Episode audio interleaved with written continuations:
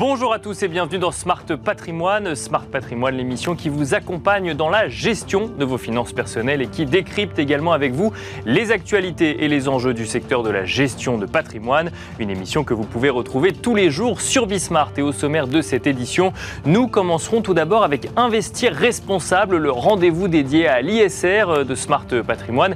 Et en l'occurrence, nous tenterons de comprendre ensemble quelle place occupe le label ISR dans les stratégies de gestion mises en place par les CGP Une question que nous poserons notamment à François-Xavier Seur, président fondateur du cabinet Terrae Patrimoine, qui sera en duplex avec nous dans un instant. Nous enchaînerons ensuite avec Enjeu Patrimoine, un enjeu patrimoine consacré, lui, à l'indice patrimonial mis en place par l'Observatoire de l'épargne européenne. Nous en parlerons avec Grégoire Nac, directeur de l'Observatoire euh, de l'épargne européenne, mais aussi Gérard Ramex, président de l'Observatoire de l'épargne européenne, mais aussi président du Haut Comité juridique de la place financière de Paris et ancien président de l'AMF. Cela nous amènera également à nous poser la question du rôle de cet observatoire de l'épargne européenne et de ses conclusions en ce début d'année 2023. Ce sera dans la deuxième partie de Smart Patrimoine. A tout de suite.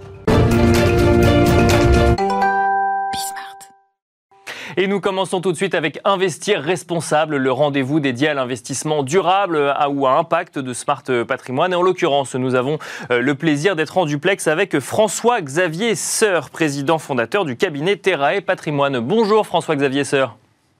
Bonjour Nicolas Pagnès. Merci d'être avec nous euh, donc en duplex dans Smart Patrimoine. On trouvait intéressant de revenir avec vous sur l'utilisation du label ISR au quotidien euh, par un professionnel du conseil en investissement euh, financier comme vous. On rappelle un petit peu le, le, contexte. Le label ISR existe, il est actuellement en refondation hein, par le comité du label ISR, mais ça n'est pas le seul indicateur qui existe aujourd'hui. On a une réglementation européenne qui se durcit, qui commence à être de plus identifié par un certain nombre de professionnels euh, et d'épargnants. En témoignent notamment les, questionnements euh, qu'il y a pu avoir sur euh, les articles 8 ou article 9 que l'on a pu voir notamment en fin d'année dernière. François-Xavier Seur, quelle place accordez-vous au label ISR aujourd'hui? Comment utilisez-vous ce label ISR ah, le souci, c'est qu'aujourd'hui, le label ISR, en tant que conseiller, je ne m'en sers plus. Euh, c'est bien la difficulté, euh, c'est qu'aujourd'hui, il y a de nouveaux indicateurs qui ont pris la place, d'autres labels qui sont des labels euh, beaucoup plus de référence. On peut parler du label Greenfin, par exemple, qui est principalement axé autour de, l'environnement. on peut parler du label, alors qui s'appelait Finansol, qui maintenant s'appelle FAIR, qui est autour justement d'un impact beaucoup plus social des investissements, qui parle beaucoup plus aux, aux clients. Et il y a cette nouvelle réglementation SFDR, comme vous le disiez, qui classent les fonds en 6, 8 ou 9 selon euh, leur, euh, leur appétence et la prise en compte des, des labels, euh, de, de, enfin des labels des, des de, de, de l'impact et de la durabilité des, des, des différents fonds. Euh, et, et l'ensemble de ces nouveaux labels et de ces indicateurs ont pris le pas sur le label ISR, qui aujourd'hui est un label extrêmement large euh, et, et, qui a labellisé tellement de fonds qu'il en a euh, perdu de son utilité et de son rôle euh, d'indicateur pour les investisseurs d'un point de vue de conseiller. Si je comprends ce que vous nous dites, c'est que vous, vous, préférez utiliser un label Greenfin ou un label Finansol euh, parce qu'ils sont plus précis finalement dans euh, ce qu'ils vont labelliser ou en tout cas ils s'adressent à une thématique un peu plus particulière qu'un label ISR qui a vocation à euh, à, s'adresser à un maximum de fonds pour le coup. Bien sûr, le, label ISR aujourd'hui, euh, c'est euh, quasiment 1200 fonds labellisés, 200 sociétés de gestion et 770 milliards d'encours labellisés. Donc c'est énormément, énormément de fonds. Et avec à la base des critères qui vont être pris, qui vont être le E, le S ou le G. C'est comme ça qu'on se retrouve avec Total Energy, qui aujourd'hui est la cinquième valeur la plus achetée euh, des fonds labellisés ISR, parce que Total n'est pas bon sur le E, bon, c'est une évidence, euh, mais très bon sur le social et la gouvernance, parce que les salariés sont euh, bien payés, sont représentés, il y a une égalité salariale homme-femme, euh, il, il, y a des choses qui sont très bien au niveau de la gouvernance et de l'impact social, mais sur, forcément sur l'impact environnemental, c'est aujourd'hui absolument une catastrophe. Et c'est ce qui est reproché par beaucoup d'investisseurs et beaucoup de conseillers au label investissement socialement responsable, c'est qu'aujourd'hui les trois quarts des fonds labellisés investissement socialement responsable ont des investissements pétroliers.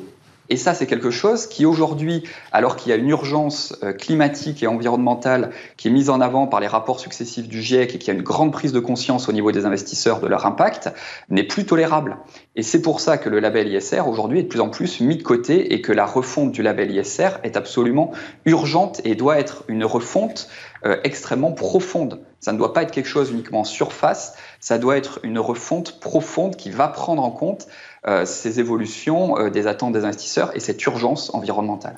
Alors, on, rappelle, hein, François-Xavier Serre, que vous faites partie euh, des acteurs de la finance responsable qui ont notamment remis en cause peut-être la direction que prend ce nouveau label ISR. On a fait plusieurs émissions sur le sujet pour ceux qui veulent s'y intéresser un peu, plus, un peu plus précisément. Pour aller au-delà de ce que vous nous dites, est-ce que cela veut dire aujourd'hui que quand vous discutez avec des épargnants, une catégorisation ESG, donc qui prendrait les trois critères en même temps ne correspond plus finalement à des épargnants qui connaissent euh, précisément les valeurs sur lesquelles ils veulent euh, investir. Quand je dis les valeurs, ou en tout cas les valeurs qu'ils ont eux et qui vont ensuite, euh, de, ce dont va découler ensuite une stratégie d'investissement. Est-ce que ça veut dire que aujourd'hui vous avez des investisseurs qui sont plus axés sur le E, plus axés sur le S, plus axés sur le G et qui sont moins tolérants vis-à-vis des autres catégories?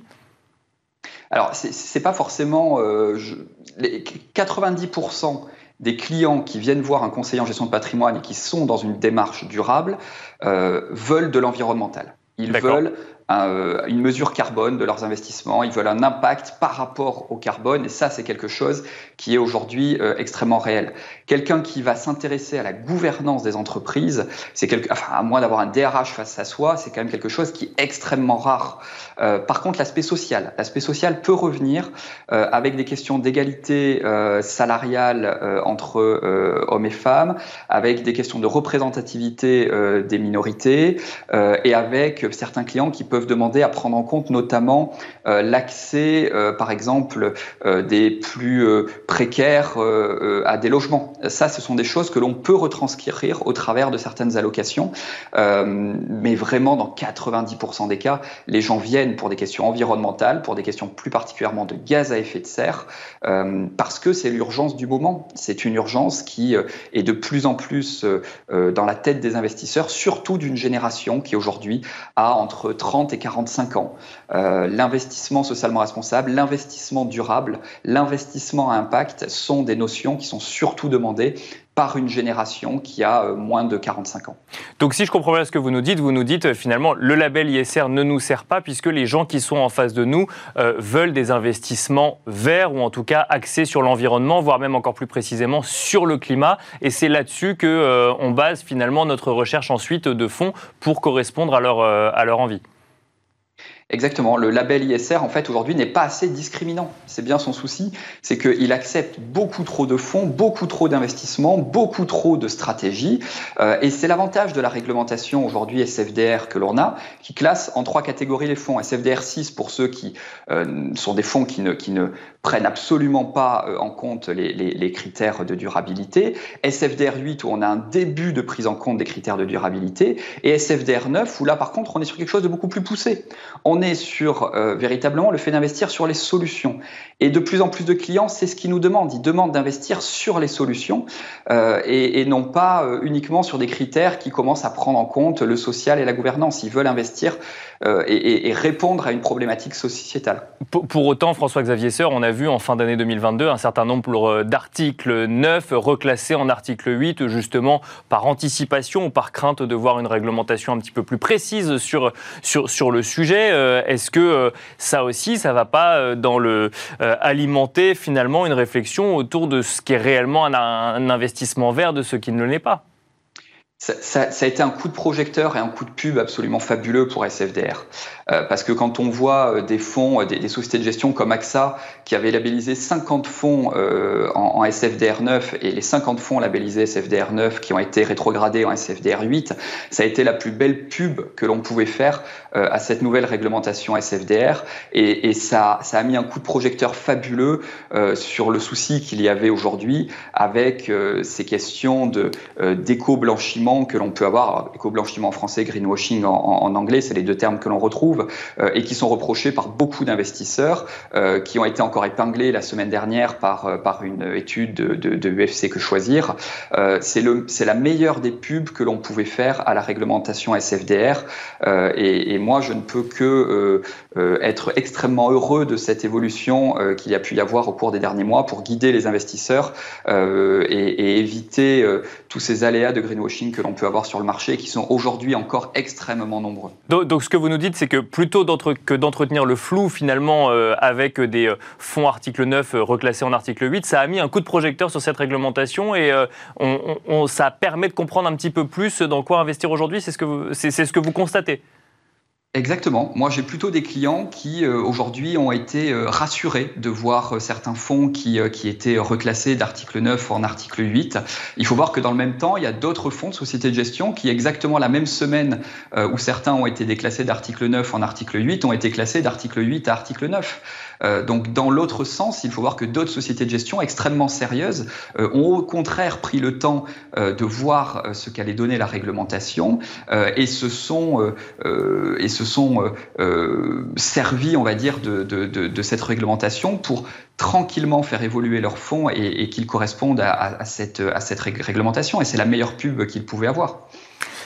Pour revenir sur, euh, sur le label euh, ISR, euh, François-Xavier Seur, il y a quand même deux, évolutions, ou en tout cas deux aspects qu'on peut prendre en compte quand on est épargnant, notamment cette double matérialité qui va être, qui va être intégrée, qui va quand même dans le sens effectivement d'intégrer l'impact des entreprises vis-à-vis d'écosystèmes, enfin oui, vis-à-vis d'écosystèmes, et aussi, c'est, et aussi cette idée d'accompagner la transition des entreprises. Alors ça, effectivement, c'est quelque chose qu'on voit beaucoup vis-à-vis de, de, de, gérants de fonds ou, d'entreprises un, peu institutionnelles, vis-à-vis des accompagner cette transition, euh, c'est aussi quelque chose qui peut faire écho dans des stratégies euh, patrimoniales?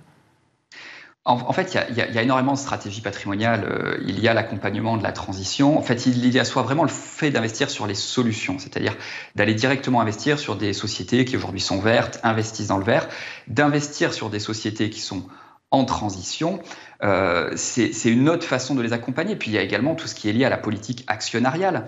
Aujourd'hui, vous avez des fonds qui ne sont pas labellisés, mais qui appartiennent à des sociétés de gestion, qui vont aller euh, voter par contre aux assemblées générales pour essayer de faire changer les choses. Parce que lorsqu'on est propriétaire d'une action, qu'on soit un particulier ou un fonds d'investissement, on a euh, deux droits. On a le droit de voter euh, aux assemblées générales et on a le droit de percevoir un dividende. Le fait de voter aux assemblées générales, c'est quelque chose qui ne doit pas être oublié. Et c'est finalement là aujourd'hui que l'on a la politique actionnariale qui permet d'accompagner les sociétés en transition. Ça en fait partie. Ensuite, il faut faire extrêmement attention à la qualité de l'information, euh, puisque lorsqu'on va chercher les critères ESG, lorsqu'on va sur des questions de double matérialité, d'accompagnement de la transition, il faut avoir une qualité au niveau de l'information pour euh, réaliser euh, une sélection des investissements qui soit euh, à la hauteur de l'attente des investisseurs. sinon, il y aura nécessairement des déceptions derrière et ça va être une des batailles des années à venir, l'accès à l'information, le tri de ces informations et c'est quelque chose qui coûte énormément aujourd'hui à mettre en place dans les sociétés de gestion.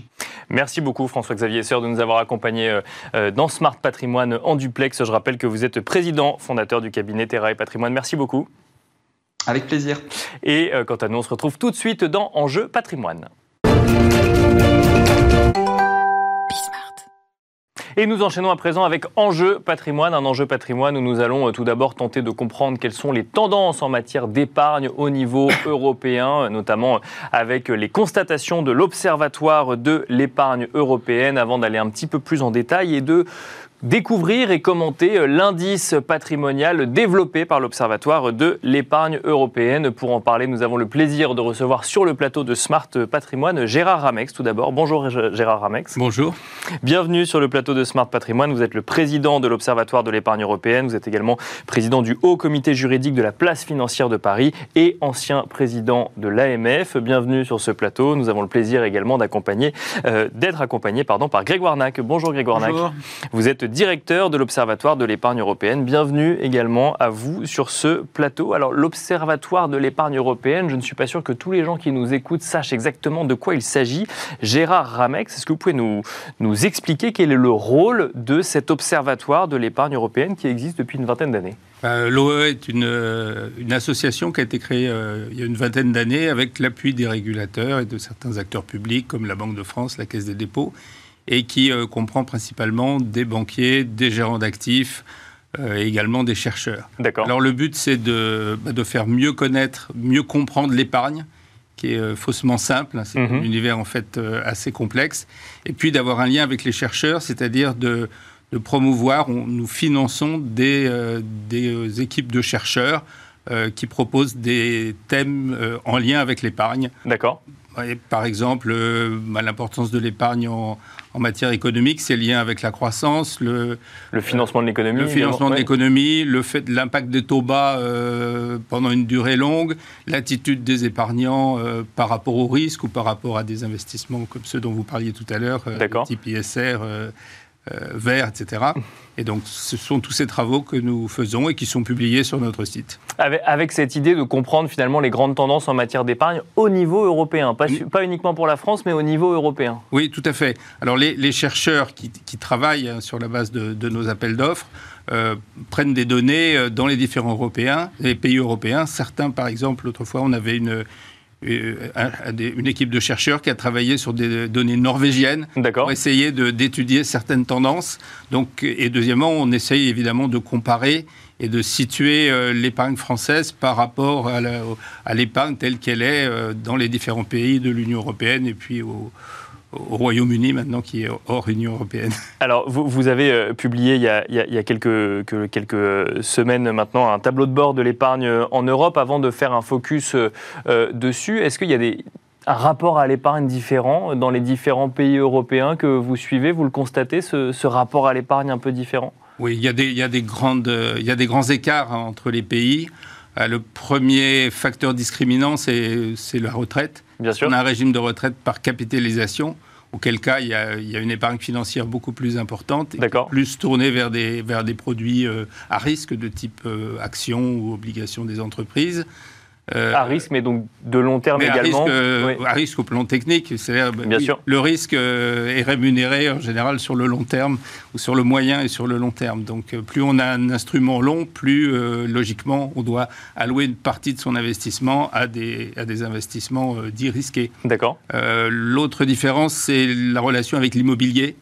la, la, part du patrimoine financier dans le patrimoine des ménages d'un pays euh, est, assez variable. D'accord. En France, on est à peu près à 40%. Euh, dans les pays qui sont euh, plus tournés vers les actions et aussi plus tournés vers la capitalisation, on atteint 55% dans l'Europe du Nord et même 60% en Suède de mémoire. Ah, ça veut dire qu'en France, on est plus axé d'abord vers l'immobilier avant d'aller vers euh, de l'épargne financière qui intervient dans un second temps, si je comprends ce que vous nous dites. Oui, tout à fait. Et alors, quand on regarde un petit peu le, euh, vos tableaux de bord de l'épargne en Europe, alors dans un contexte, c'est quelque chose que vous calculez trimestriellement, hein, si je ne dis pas de bêtises Chaque trimestre, chaque, complet. Chaque trimestre, bon là, on, pourrait parler en, semestre finalement euh, vis-à-vis de, de, ce grand changement qu'ont pu connaître les épargnants, que ce soit en matière de hausse de taux de la BCE, l'impact sur les taux de crédit immobilier, d'incertitude notamment sur les marchés financiers. Qu'est-ce que vous constater au niveau de l'épargne européenne, si vous avez des données harmonisées, euh, dans ce tableau de bord de l'épargne en Europe. Il y a eu une augmentation du taux d'épargne pendant la période Covid, à la fois parce qu'il y avait moins de possibilités de consommer et euh, certainement aussi euh, compte tenu des risques et de l'inquiétude. depuis cette période et un peu dans tous les pays, on a un recul du taux d'épargne, mais on reste, et c'est particulièrement net en France, on reste à un taux d'épargne qui est supérieur à celui de la période 2012-2019. D'accord. Donc on épargne moins, mais on épargne toujours plus. Euh, on, fait un peu plus attention, mais en même temps, ça veut dire qu'on retourne vers des investissements ou simplement on épargne moins parce que la vie coûte un peu plus cher? Oui. Alors logiquement, en termes économiques, euh, on devrait avoir une baisse du taux d'épargne euh, significative compte tenu de l'inflation et du recul du pouvoir d'achat. Mais en fait, c'est contre, contrebalancé par le fait qu'il y a une certaine inquiétude. D'accord. Et euh, on le voit dans notre pays, mais pas seulement. Une certaine inquiétude qui fait que les gens, étant incertains de l'avenir, euh, euh, allouent davantage de leur, de leur revenu à l'épargne. Donc, ils continuent au global, en Europe, on continue à épargner. on épargne sur quel type de véhicule déjà Est-ce qu'on investit ou est-ce qu'on garde ça sur un compte courant? Et ensuite, si on investit, dans quoi est-ce qu'on investit concrètement? Alors, c'est des, des, grandes lignes, hein, c'est des grandes tendances, évidemment, mais... Euh, il, y a, une, il y, a, une, part importante, alors qui varie selon les pays, mais disons les pays latins, en particulier comme le nôtre, on a une part euh, importante, sans doute exagérée pour des économistes qui ont une vue euh, rationnelle de, la répartition, de l'allocation des risques sur les éléments des éléments très liquides. Hein, d'accord. Soit des, comptes à vue. Ou ah oui, d'accord. donc euh, directement sur un compte courant, quelque Alors, part. Alors, pour parler de la conjoncture, effectivement, en ce moment, comme les taux, euh, les taux euh, repartent à la hausse, eh bien, il y a un attrait, il y a des personnes qui avaient de l'argent totalement liquide sur des comptes non rémunérés, qui basculent, typiquement en France, mais on n'est pas le seul pays, vers des livrets de caisse d'épargne dont le taux nominal euh, est plus attractif. D'accord. Si le taux réel, en fait, est, pénalisant. Hein. Si on fait la, la, si on déduit le taux d'inflation, euh, on, a des taux euh, d'intérêt réel négatifs. Donc, sur des comptes à vue et ensuite on est alors effectivement quand on parle au niveau européen on est peut-être sur des produits ou des véhicules financiers un peu différents de ce qu'on a l'habitude de connaître en France mais ensuite on va sur quoi? Sur reste sur des, des véhicules liquides pour faire face à un imprévu? Oui oui, tout à fait. Alors le pays dont on est le plus proche dans la structure, c'est l'Allemagne. L'Allemagne a un taux d'épargne un peu supérieur au nôtre. C'est un des seuls en Europe qui a un taux d'épargne supérieur au nôtre. Et elle a une allocation assez proche de la nôtre. Euh, et avec un système de retraite d'ailleurs qui est relativement voisin. Donc euh, euh, inversement, aux Pays-Bas, par exemple, eh ben, on a une allocation très tournée vers les actions et qui se maintient en ce moment malgré les aléas de marché sur le marché action.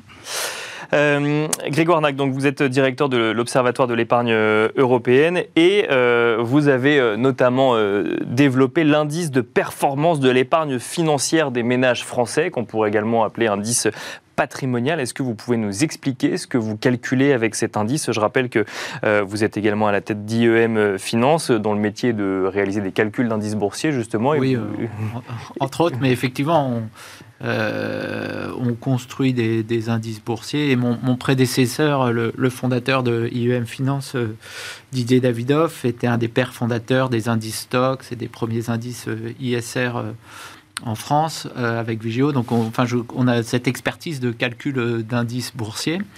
Et donc, l'idée de l'indice de l'OE, c'est d'utiliser euh, une formule traditionnelle d'indice action au patrimoine d'un ménage type français dans un premier temps. D'accord. Euh, donc on vient tout juste de lancer cet indice et, on aimerait bien le, répliquer sur d'autres pays. Euh, pour l'instant, enfin je pourrais rentrer dans les détails, ce qui, bloque un petit peu pour reproduire exactement ce qu'on a fait en France euh, sur, les autres pays. mais donc l'idée est assez simple, c'est donc on, est, on, l'a publié deux fois, donc on l'a lancé en fin d'année dernière et on a fait une rétropolation sur les, sur les dix dernières années, donc de suivre la performance d'un portefeuille type d'un ménage euh, français, donc en prenant euh, au niveau macroéconomique la composition du portefeuille euh, financier. Donc, comme disait Gérard, donc c'est seulement 40% quand même de la, du patrimoine total des ménages. Donc hors immobilier ou hors autre investissement, on est sur le financier. D'accord. Je pense que c'est important de, de garder ça à l'esprit, que cette partie financière, ça représente que 40% du total patrimoine total. Et, euh, et, on en discutait tout à l'heure aussi. Enfin, donc on ne regarde pas le, la, partie endettement. D'accord. Oui, bien sûr. C'est quand on regarde le patrimoine global. Mais bref, on prend le portefeuille type et, euh, et on regarde l'évolution de la performance de chaque classe d'actifs. D'accord. Donc c'est pas parfait, mais euh, la, la, chose importante, c'est qu'un indice euh, action, euh, c'est avant tout un outil de communication et donc il faut que la méthodologie soit facile à comprendre et transparente. Quoi. Et donc là, les données qu'on prend, c'est les données de la Banque de France, de performance des classes d'actifs. Euh, et de France Assureur pour l'assurance vie en euros et en unité de compte. Et on applique ces taux de performance au portefeuille type, donc d'il y a 10 ans sur les 10 dernières années. Euh, et, on réalloue euh, chaque année la composition de ce portefeuille en fonction de l'évolution au niveau macroéconomique. Avant de nous donner un petit peu bah, justement quelles sont les performances que vous constatez, le, portefeuille type, il ressemble à quoi aujourd'hui? Donc il est euh, en, moyenne sur les dix dernières années, il y a 45% de, enfin à peu près 40% de, de liquidité. D'accord. 40% de produits obligataires et 20% de produits de fonds propres. D'accord. En moyenne sur les dix dernières années. Donc la part, avec la baisse des taux sur les dix dernières années, la, part de produits obligataires a plutôt baissé. Mhm. Euh, et euh, donc aujourd'hui, euh, enfin la dernière publication, les actions, enfin je l'appelle la poche action, tous les produits de fonds propres, c'était 21%.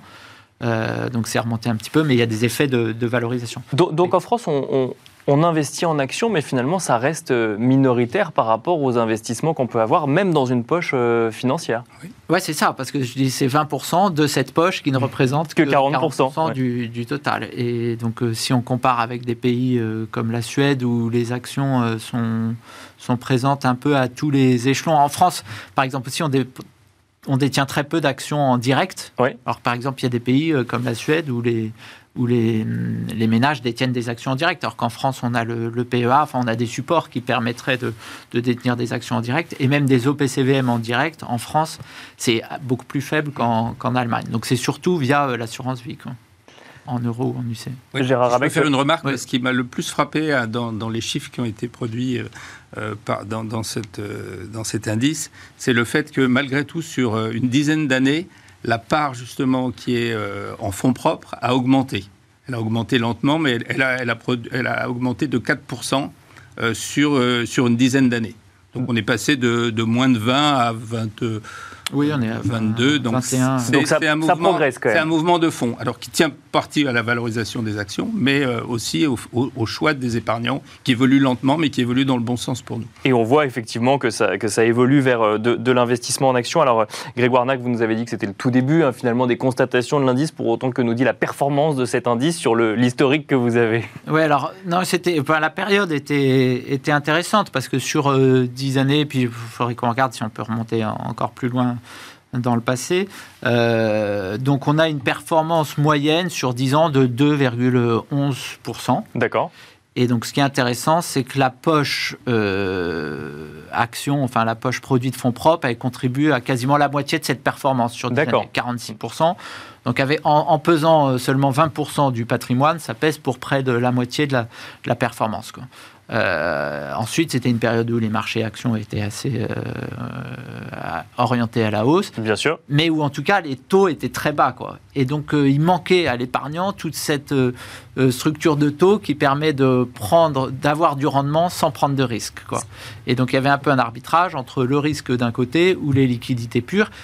Et ce qui explique aussi que cette, cette part liquidité, 45%, reste reste euh, importante. Quand même. À, voir comment ça va évoluer finalement euh, au fil des, trimestres dans le nouveau contexte d'investissement que, que l'on connaît euh, actuellement. Merci beaucoup Grégoire Nac d'être venu sur le plateau de Smart Patrimoine. Vous êtes directeur de l'Observatoire de l'épargne européenne. Merci également Gérard Ramex, président de l'Observatoire de l'épargne européenne, président du Haut Comité juridique de la place financière de Paris et ancien président de l'AMF. Merci à tous les deux.